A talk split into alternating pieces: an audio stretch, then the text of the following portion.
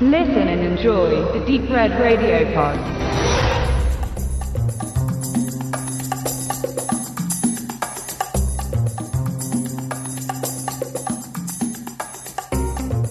Der schottische Autor Alistair MacLean lieferte einige Vorlagen für große und auch kleinere Hollywood-Produktionen.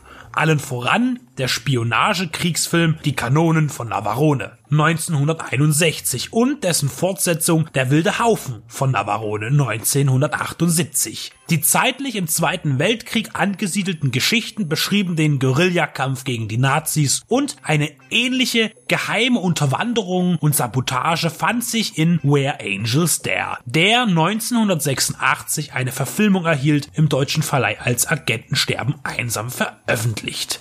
Und auch der Charles Bronson Western Nevada Pass basiert auf einem Roman von McLean, für den er auch selbst das Drehbuch schrieb. Er verfasste auch unter dem Pseudonym Ian Stewart und brachte unter diesem Namen 1962 den Agenten-Thriller The Satan Bug hervor, in Deutschland unter dem Titel Satanskäfer vertrieben.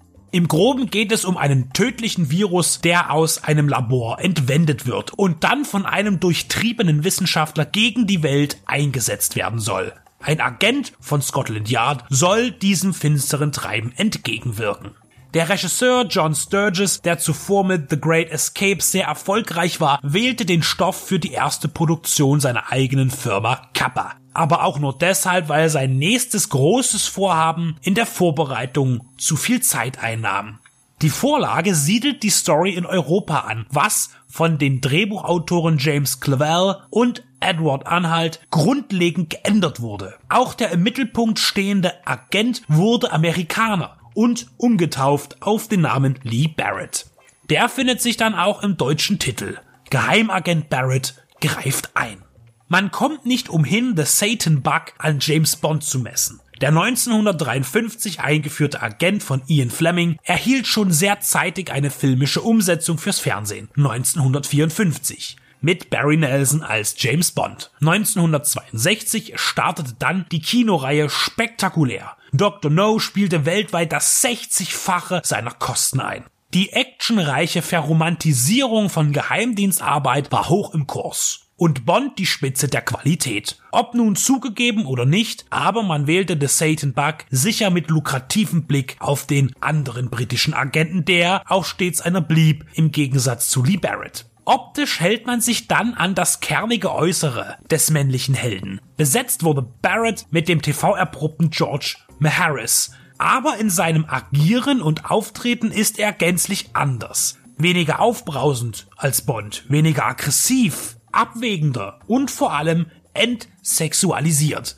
Die Frau an seiner Seite ist so unauffällig und zugeknöpft, dass zu keinem Zeitpunkt auch nur annähernd so etwas wie ein romantisches Flair erwirkt werden kann.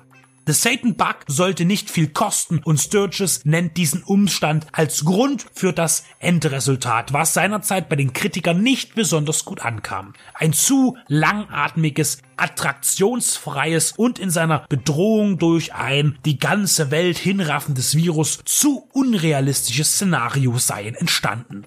Es ist in der Tat kein globales Actionvergnügen, sondern ein ermittelnder Thriller eher ein Krimi, der in Kalifornien bleibt und die, wenn auch spektakuläre Kulisse kaum wechselt. Entgegen der von Mike Siegel im Booklet des Releases von Anolis Entertainment geäußerten fehlenden Dynamik in der ersten Hälfte des Films, die er einer trägen Inszenierung von Sturges, der bei den Dreharbeiten nicht ganz bei der Sache zu sein schien, da er sich auf sein nächstes, viel populäreres Projekt konzentrierte, zeigt sich für mich ein zwar sehr zurückhaltender Verlauf der Handlung, aber dennoch ein gut komponierter der in seiner Ruhe und der Verwendung von einfachen, small-talkigen Gesprächen irgendwie in seiner Unaufgeregtheit an The Andromeda Strain erinnert. Deutlich wird das gleich in der ersten Szene, die den Diebstahl des Satan Bug, der zur Zellenpest synchronisiert wurde, vorbereitet. Interessanterweise findet Siegel in seiner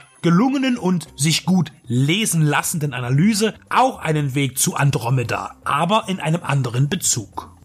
Natürlich kann man The Satan Bug langweilig finden, da sich die Action wirklich nicht mit Häufigkeit brüsten kann. Man kann ihn aber auch als analysierend und vorantastend empfinden. Die Dialoge seien manchmal bedeutungslos, aber sie haben den Reiz von Alltagsgesprächen, die irgendwie fehlplatziert wirken und dadurch wieder spannend für ein eigentlich überwiegend reißerisch gestaltetes Genre sind.